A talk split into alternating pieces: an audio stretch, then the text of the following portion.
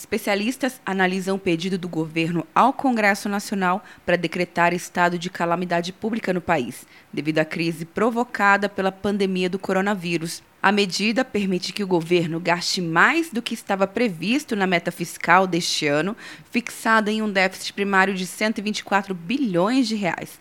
Para o economista da Universidade de Brasília, Roberto Pistelli, a medida é necessária. Uma medida salutar, necessária, urgente. Nesse momento, vamos esquecer o postulado né, do, do, controle do déficit fiscal, que o governo possa afrouxar alguns controles e principalmente, e, por assim dizer, libere os gastos necessários sem a preocupação de se observar aquela meta previamente fixada. O professor de economia da UNB, Vitor Gomes, explica que a arrecadação de impostos deve cair com a paralisação de setores da economia, dificultando cumprir o orçamento deste ano. Naturalmente, a gente vai ter que ter revisão de meta, porque você vai ter menos impostos sendo pagos. Então, naturalmente, a questão fiscal vai vir como que a gente precisa fazer para lidar com essa crise. A gente precisa ter instrumentos econômicos para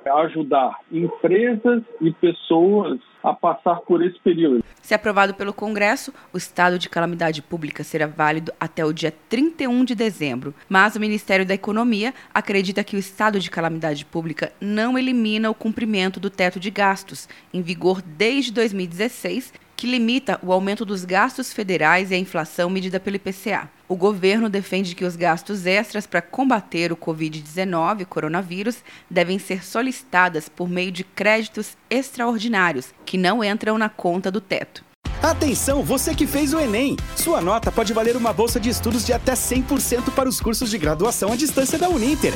Isso mesmo! Até 100% de desconto em mais de 90 cursos. Transforme seu futuro. Acesse o site e inscreva-se agora. Uninter, a melhor educação à distância do Brasil. Uninter.com De Brasília, Luciana Castro.